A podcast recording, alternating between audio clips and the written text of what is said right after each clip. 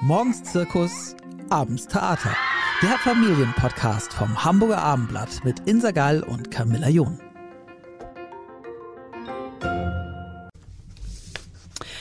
Hallo und herzlich willkommen heute zu einer neuen Folge unseres Familienpodcasts hier beim Hamburger Abendblatt. Ich bin Camilla John, Redakteurin aus dem Lokalressort und freue mich, dass Alexandra Schuffenhauer heute mein Gast ist. Mit ihr möchte ich über ein Thema reden, das leider auch heute noch als ein Tabuthema gehandelt wird, was eine an sich schon schwierige Sache nur noch verzwickter macht. Denn es geht um das Thema Kinderwunsch, den unerfüllten Kinderwunsch und darum, wie es Paaren ergeht, deren Wunsch nach einem Baby oder auch nach einem weiteren Kind sich nicht auf natürlichem Wege erfüllt. Alexandra begleitet die Frauen und Paare dabei psychologisch als Coach. Denn es geht um viel mehr als um Hormonspritzen, den richtigen Zeitpunkt im Zyklus und Kontrolltermine. Hallo Alexandra, schön, dass du da bist. Ähm, vielleicht könntest du uns erzählen, was sind die häufigsten Punkte, die du mit deinen Klientinnen so besprichst? Hallo, ja, schön, dass ich da sein darf. Ähm, die häufigsten Punkte sind ähm, ja das Warten auf das Wunschkind. Also wir sind ja darauf konditioniert und es auch irgendwie gewöhnt, dass alles klappt, wie wir uns das vorstellen. Das stimmt Und ein bisschen, ja. Auch, dass wenn wir uns anstrengen, dass alles so kommt, aber das lässt sich eben bei dem Nachwuchs, bei dem Wunschkind oftmals eben nicht so timen.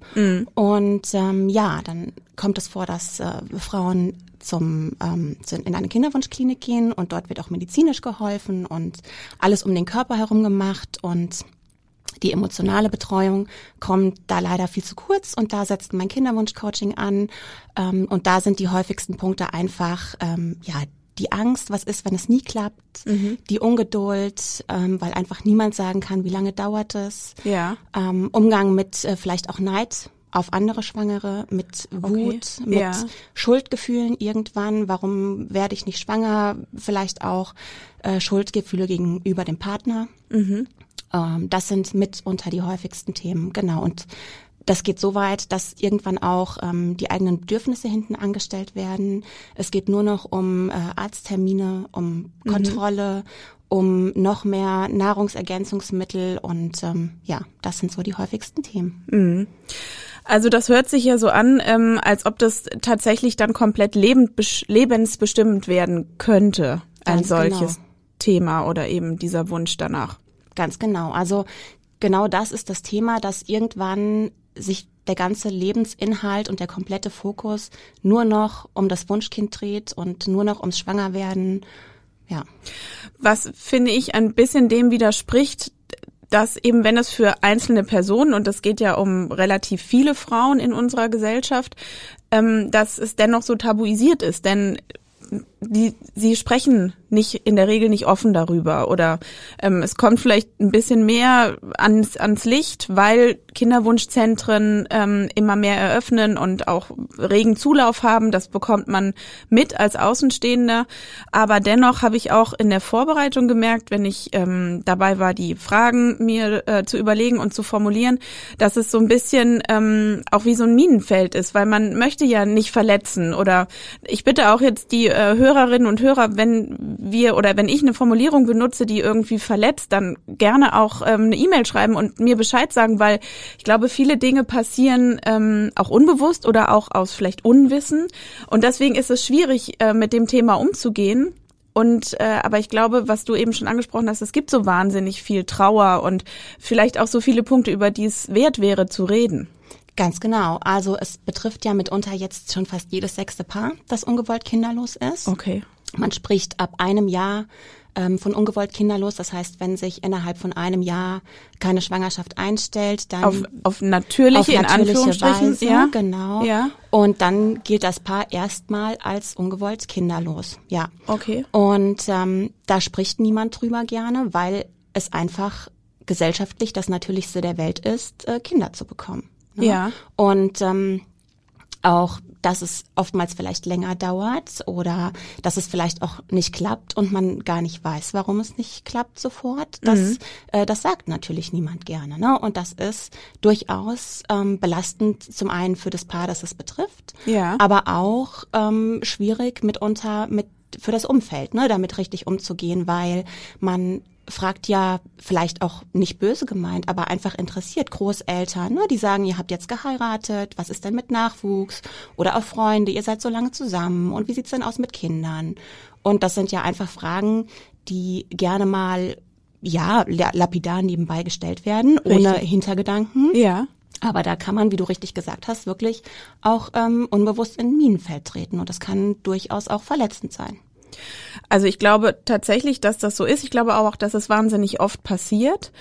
Eben, wie du sagst, aus einem Interesse oder ähm, weil, weil es aber auch so ein bisschen gesellschaftlicher Konsens ist. Ne? Man ist, wie du erzählst, verheiratet oder lange zusammen, dann kommt das erste Kind man weiß auch, die Fragen nach dem ersten Kind hören gar nicht auf. Also irgendwie spätestens nach zwei Jahren ist dann wieder irgendwie, glaube ich, äh, so das Bild äh, der Familie, ey, wann ist denn jetzt äh, Nummer zwei dran? Und so, wie, was würdest du denn raten? Also Freunden, Großeltern, Eltern, die vielleicht auch irgendwie sehnsüchtig warten auf Enkelkind Nummer eins oder Enkelkind Nummer zwei. Was gibt es so No-Gos oder wie kann man irgendwie da zwischen den Seiten hin und her springen? Ja, also grundsätzlich ähm, würde ich da sehr sensibel mit umgehen und ich würde auch dem, dem Paar immer ähm, positiv unterstellen wollen, sie teilen schon mit, wenn es was zu erzählen gibt. Mhm. Also ähm, wenn, wenn das Paar schwanger ist, dann werden sie es schon sagen. Und das ja. sollte man als Familie oder als Freunde auch einfach ähm, ja abwarten und akzeptieren.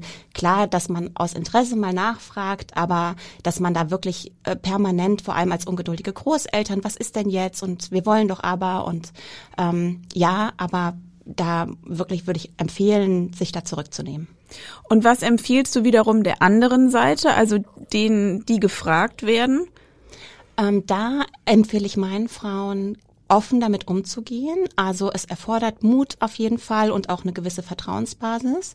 Aber wenn das jemand ist, Eltern oder beste Freunde, enger Freundeskreis, vielleicht auch der Vorgesetzte, ähm, würde ich immer empfehlen, da ehrlich mit umzugehen und auch einfach sagen, ja, wir haben einen Kinderwunsch, das dauert seine Zeit, aber ähm, im Moment äh, sind wir vielleicht sogar auch in Kinderwunschbehandlung, weil es dem Gegenüber auch einfacher macht, damit umzugehen. Wieso würdest du das beim Vorgesetzten vorschlagen? Weil eine Kinderwunschbehandlung sehr oft äh, Termine vorschreibt, auch sehr spontane Termine zum Blutabnehmen oder sonstige Untersuchungen und sich jedes Mal in Ausreden zu verstricken, ich stand im Stau, ich muss zum Zahnarzt, ich hatte dies und das, ist zum einen belastend für die Frau auch mhm. und macht es irgendwann auch unglaubwürdig und dem, ja, dem Vorgesetzten oder der Personalabteilung im Vertrauen zu sagen, man ist da in Behandlung, ähm, ja, das das zeigt ganz oft, dass da auch von der anderen Seite ganz großes Verständnis ist. Hast du das auch schon so erlebt? Ja, ja, definitiv. Also das spiegeln mir Frauen auch wieder, auch mit engeren Kollegen, die dann einfach auch sagen, sie verstehen das oder manch einer packt dann seine eigene Geschichte aus. Mhm. Und da ist dann auch einfach viel mehr Verständnis dann da. Zum einen, wenn die Frau mal wieder später kommt oder einen Termin hat oder auch wenn es ihr vielleicht nicht gut geht und die Fragen von außen, wie sieht's denn aus und so weiter, nehmen dann irgendwann auch ab.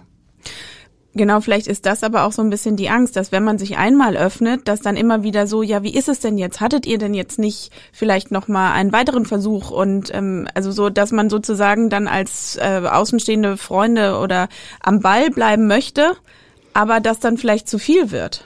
Also das, die Erfahrung mache ich jetzt weniger, weil mhm. da jetzt durch dieses offene Verhältnis dann ganz oft auch von der Frau aus erzählt wird, so und so sieht es aus, aber auch die andere Seite da super respektvoll mit umgeht und da auch eigentlich nicht permanent nachfragt. Mhm. Das ist immer gut mal zu fragen, wie geht's dir, wie geht's euch, aber auch nicht dauernd und irgendwann gibt's dann auch wieder andere Themen. Also dann rücken auch wieder andere Themen mhm. in den Vordergrund.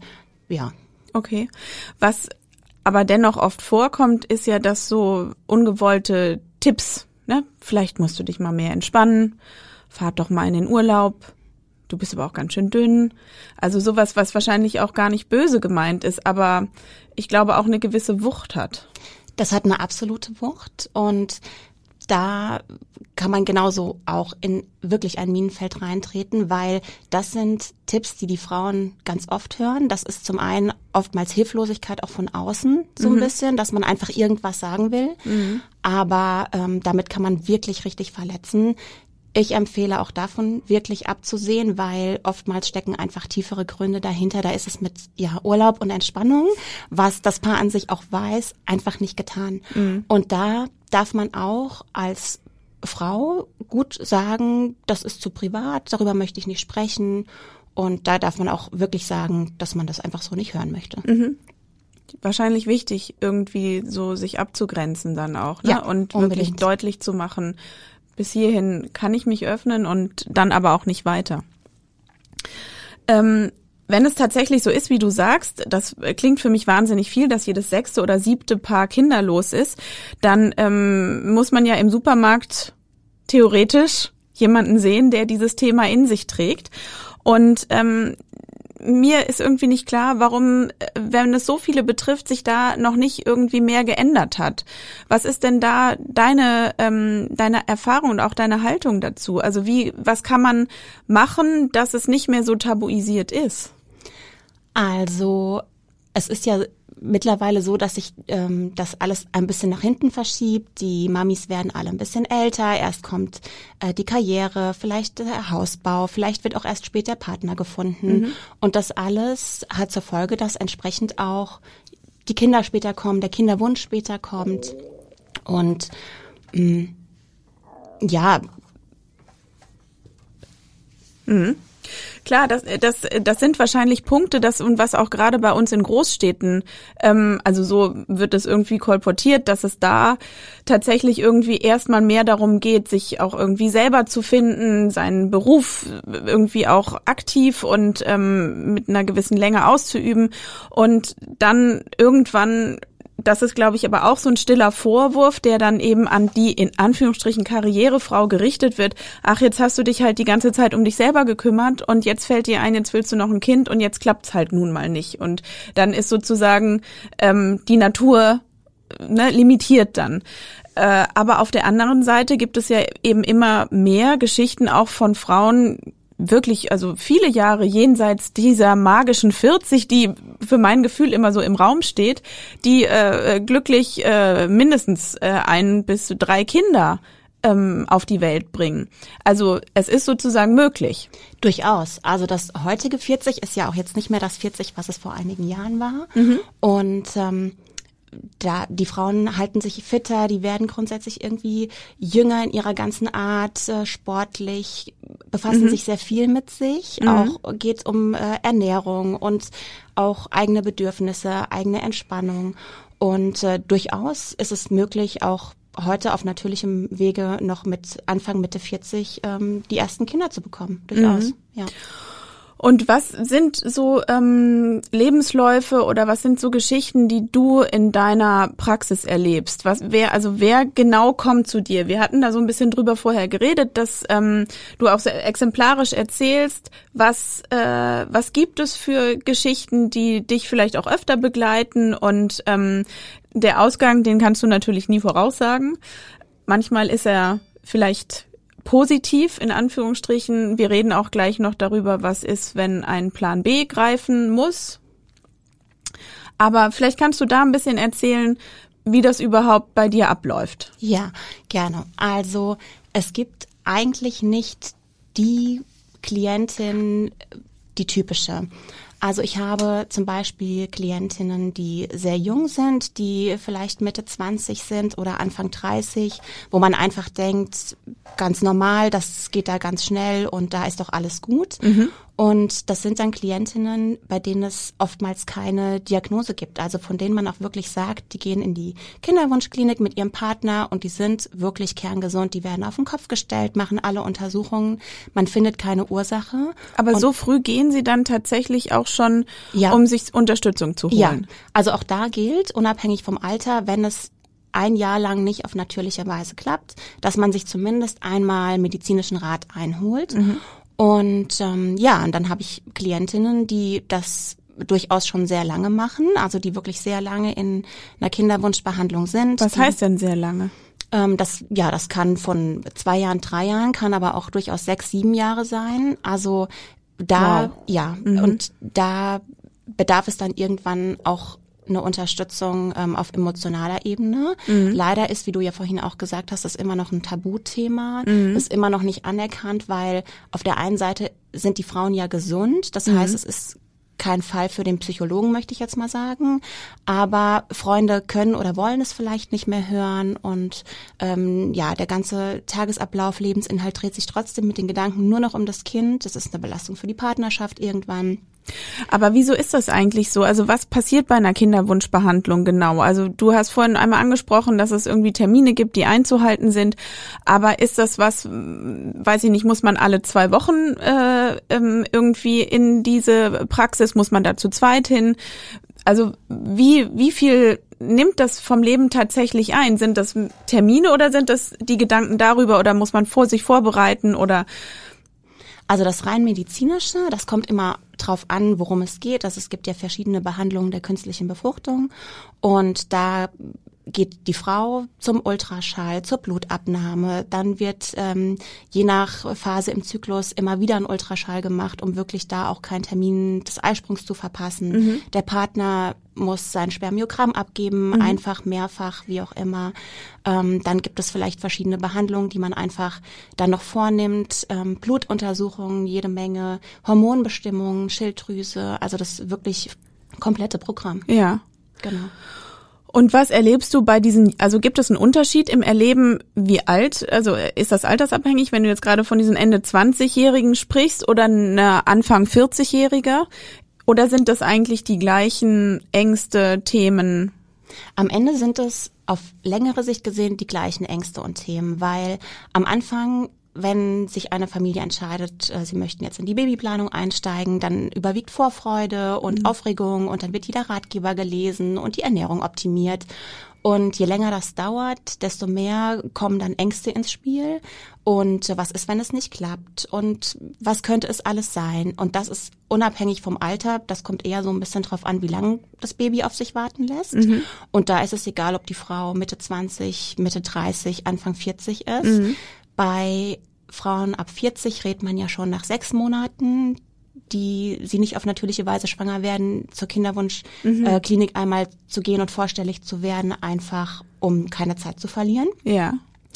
Und am Ende, ja, je länger es dauert, wie gesagt, desto mehr ähneln sich die Themen, was dann einfach auch ähm, Verlust der Lebensfreude mitunter sein kann. Ähm, alle Freunde kriegen Kinder, warum ich nicht? Dann ja. wieder die Schuldfrage, Angst, Wut, das alles. Mhm. Mhm.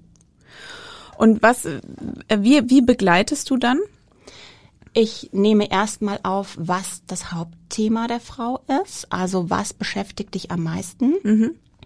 Und daraufhin stimmen wir dann individuell die Coachings ab. Also es ist ganz wichtig, dass das nicht mit einer Psychotherapie oder irgendwas vergleichbar ist, sondern mhm. es ist einfach ein reines Coaching, das einfach helfen soll, wieder Zuversicht zu bekommen, Lebensfreude wieder zu bekommen, einfach auch den Fokus auf andere schöne Dinge im Leben zu richten, außer auf den Kinderwunsch. Mhm. Und äh, das können dann durch Übungen sein, das kann durch Gespräche sein, ähm, ganz verschiedene Themen, die wir dann haben, weil oftmals zeigt sich, dass der Fokus einfach ganz woanders liegt. Also da kommt die Frau zu mir und ähm, hat sagt, also ich kann nur noch seit Jahren an das Kind denken und alle Freunde bekommen Kinder und äh, warum wir nicht und alles und am Ende stellt sich dann wirklich heraus, okay, sie hat einfach ähm, einfach eine Angst, nicht mehr zum Freundeskreis dazu zu gehören. Das Kind ist dann Aha. quasi wie eine Art It-Piece und die Angst, wenn wir jetzt keinen Nachwuchs bekommen, dann gehöre ich vielleicht nicht mehr zu dem Freundeskreis oder ähm, ich bin vielleicht im Alter alleine mhm. und das stellt sich dann oftmals nach und nach raus. Auf der anderen Seite ist das Kind ja immer noch, das Wunschkind ja immer noch das Hauptthema. Mhm. Und wir schauen, dass wir uns sozusagen die Wartezeit, von der keiner weiß, wie lange sie dauert, so schön wie möglich zu verbringen. Mhm. Und so entspannt irgendwo auch wie möglich und sich selbst wieder ernst zu nehmen und das Leben mit all seinen schönen Seiten wieder in den Fokus zu stellen. Mhm.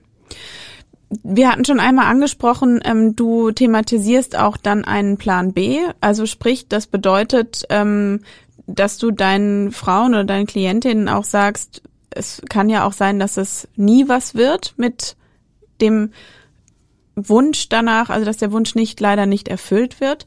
Ähm, wie gehst du das an? Ja, also das ist was, das sage ich von mir aus nicht. Das mhm. kriegen sie Aha. oftmals entweder von der Klinik mitgeteilt, dass es doch jetzt eher schwierig wird aus medizinischer Sicht, oder das Paar hat sich selbst entschieden, vielleicht weil auch schon ähm, eine Fehlgeburt im Spiel ist. Irgendwann hat sich das Paar entschieden, dann ähm, ja vom Kinderwunsch Abstand zu nehmen. Mhm. Aber auch generell dieses Paar oder auch äh, andere Frauen, äh, da erarbeiten wir gerne mal einen Plan B, das einfach nicht schadet, den in der Schublade zu haben. Ähm, das kann dann sein, was hat das Leben denn noch Schönes ohne Kind für dich zu bieten? Mhm. Also das kann ein Jobwechsel sein, sich selbstständig machen, der Umzug vom Stadthaus oder vom, vom Landhaus in die Stadt oder eine schöne Reise oder irgendwie sich irgendwie zu verwirklichen auf andere Weise. Und das erarbeite ich gerne mit Frauen, die so langsam mit dem Kinderwunsch abschließen, aber auch mit Frauen oftmals, wo es ein bisschen länger dauert, wo wir sagen, es schadet ja nicht, einen Plan B in der Tasche zu haben. Deswegen verlieren wir Plan A ja nicht aus dem Fokus.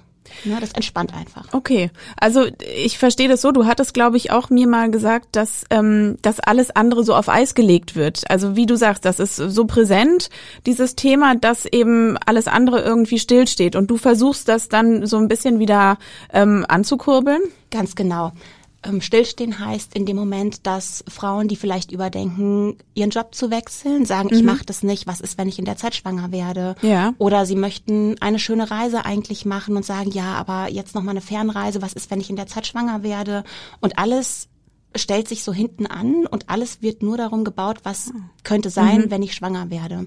Und das versuchen wir zu umgehen, weil es immer die Möglichkeit gibt, wenn du den Job jetzt wechselst und wirst schwanger, ist doch super bekommst du ja trotzdem Elternzeit oder du kannst die Reise ja buchen und wenn du schwanger wirst, wunderbar, dann hast du eine Reiserücktrittsversicherung.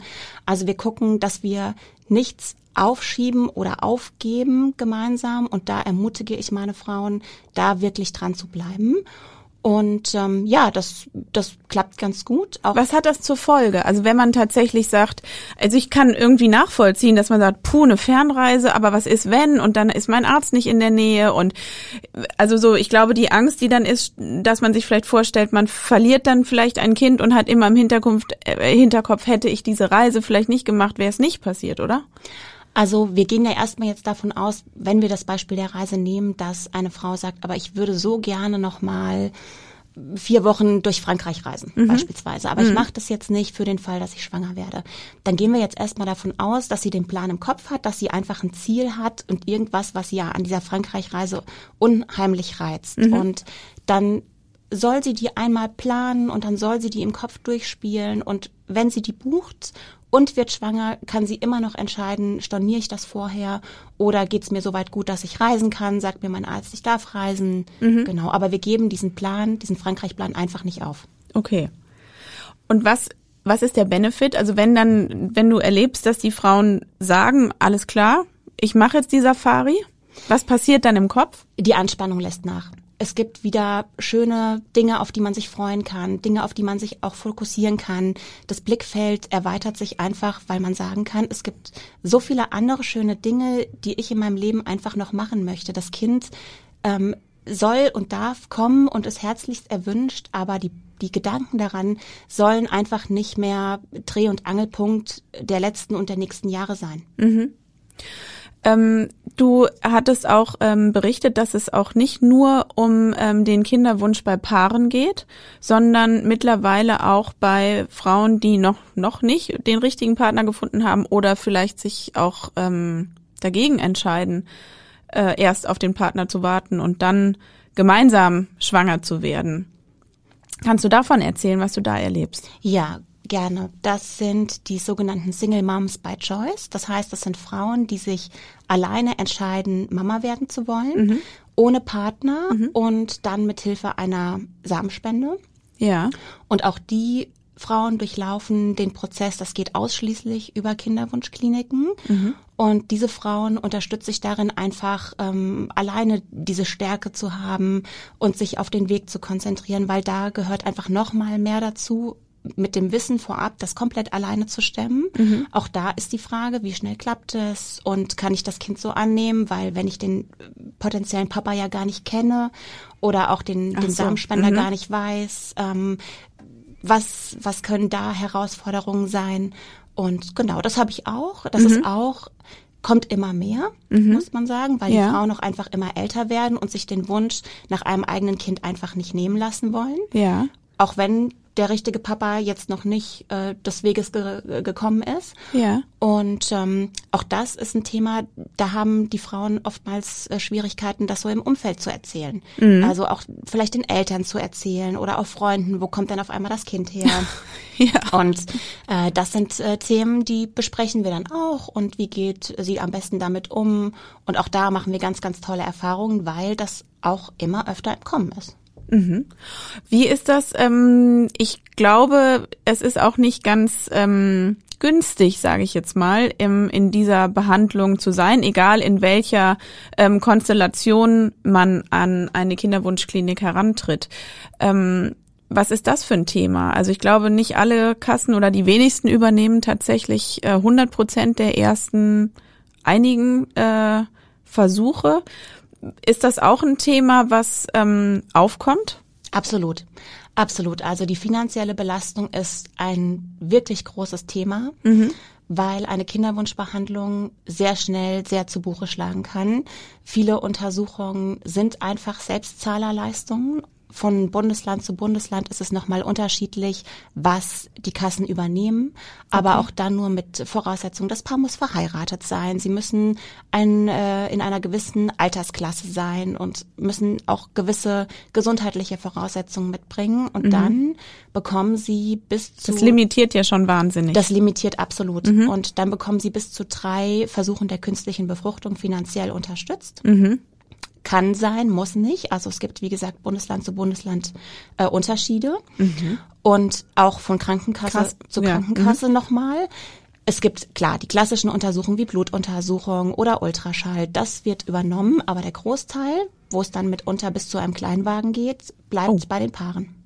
Okay, also heißt es, es ist auch tatsächlich, kann sich gar nicht jedes Paar das leisten? Oder mehrere Versuche. Also gibt es das auch, dass Sie aus finanziellen Gründen sagen müssen, wir brechen ab? Ja. Ja, das gibt es ganz oft. Das oh. ist auch ähm, wirklich, ist ja wahnsinnig wirklich bitter. belastend für das Paar, auch einfach zu sagen, es hängt jetzt am finanziellen und möglicherweise bleibt uns ein Kind verwehrt, weil wir es uns einfach nicht leisten können. Ähm, was es wiederum gibt, es gibt seit neuestem auch Finanzunternehmen, die sich darauf konzentrieren, Paare zu unterstützen mit äh, günstigeren Krediten, einfach für eine Kinderwunschbehandlung. Mhm. Klingt im ersten Moment vielleicht ein bisschen befremdlich, ja. aber mitunter ist es so, wenn ich zur normalen Hausbank gehe, kann ich ja gar keine kein, keine Sicherheit bieten. Ja. Und äh, diese Finanzunternehmen haben sich darauf spezialisiert, Paare mit günstigen Krediten zu unterstützen. Ist vielleicht eine Möglichkeit. Mhm tatsächlich, um diesen Weg nicht aufgeben zu müssen. Ganz genau.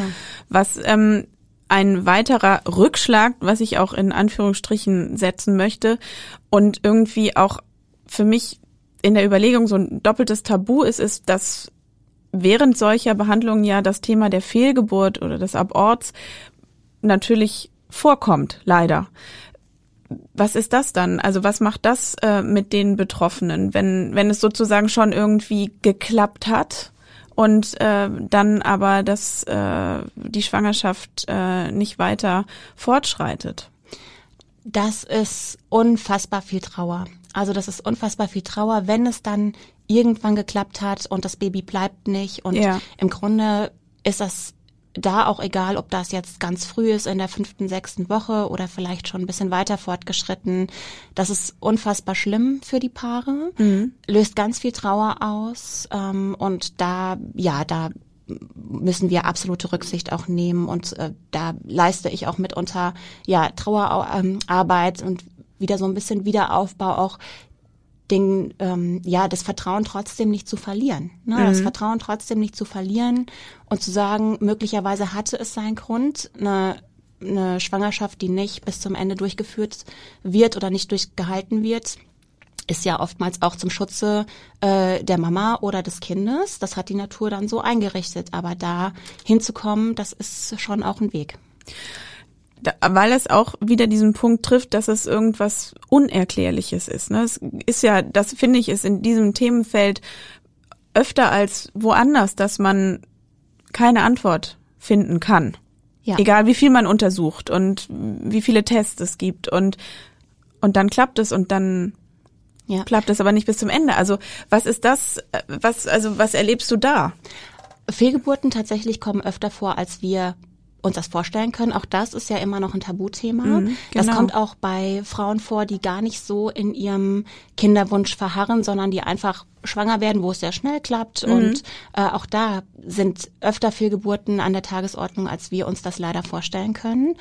Und ähm, aber gerade bei Frauen, die schon länger mit dem Kinderwunsch beschäftigt sind, vielleicht auch in der Klinik sind, mhm. da ist das alles nochmal noch mal schlimmer.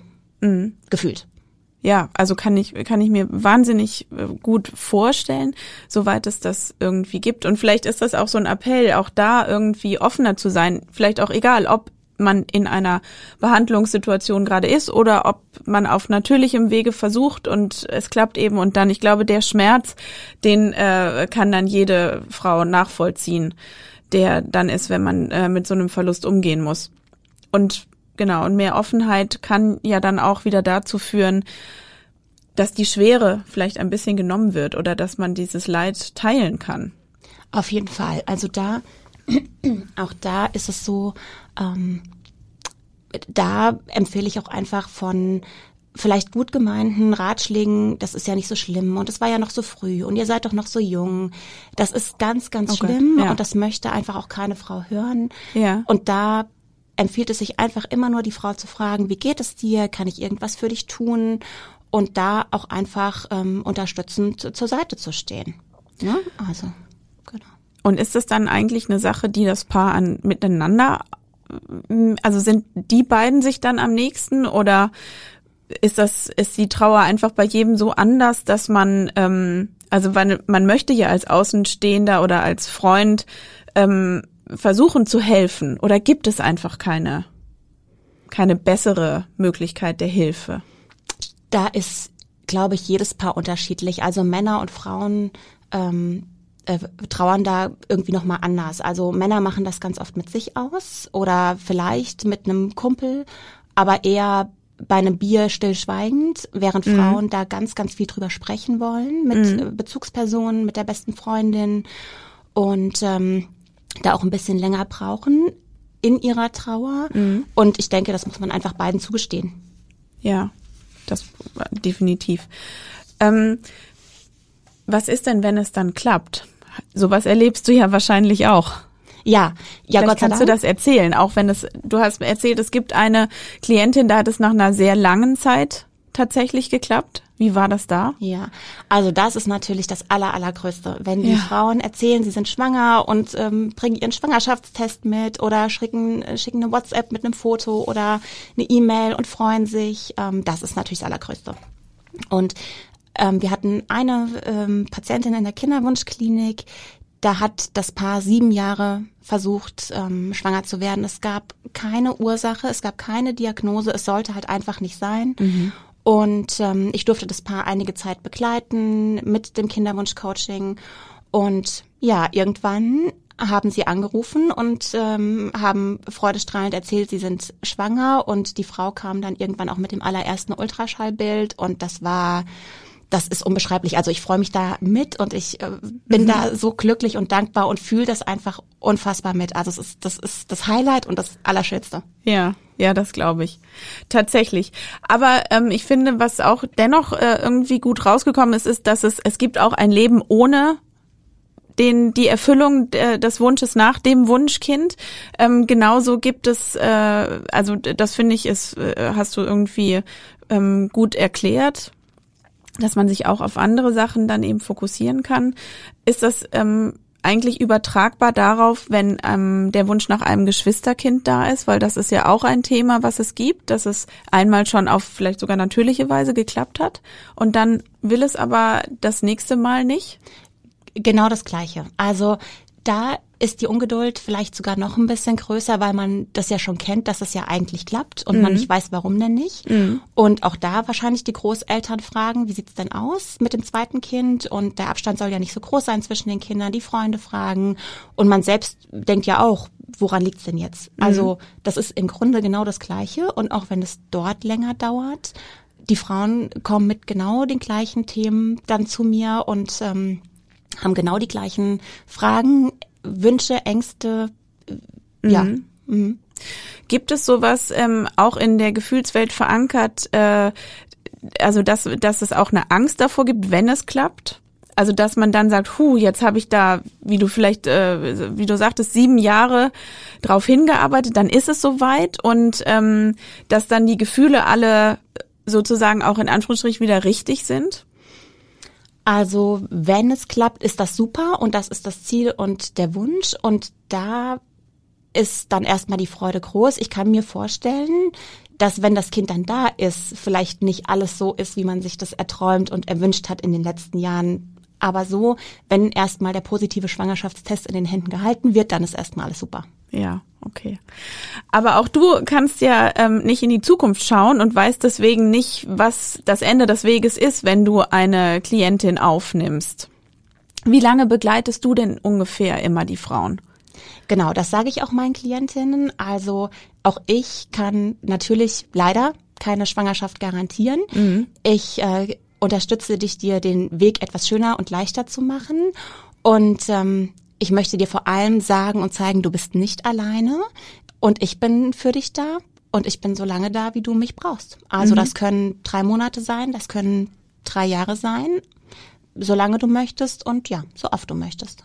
Und das heißt, sie kommen dann zu dir in deine Praxisräume in Winterhude oder ihr macht das aktuell auch in äh, Zoom oder Videokonferenzen? Genau. Ja. Also ich habe eine Praxis in Winterhude am Mühlenkamp und da kommen dann Klientinnen hin, die in entspannter Atmosphäre einfach ein Coaching möchten, die sich vielleicht zu Hause nicht so entspannen können. Aber gerade jetzt auch aufgrund der Corona-Zeit ist das gängigste das Zoom-Meeting.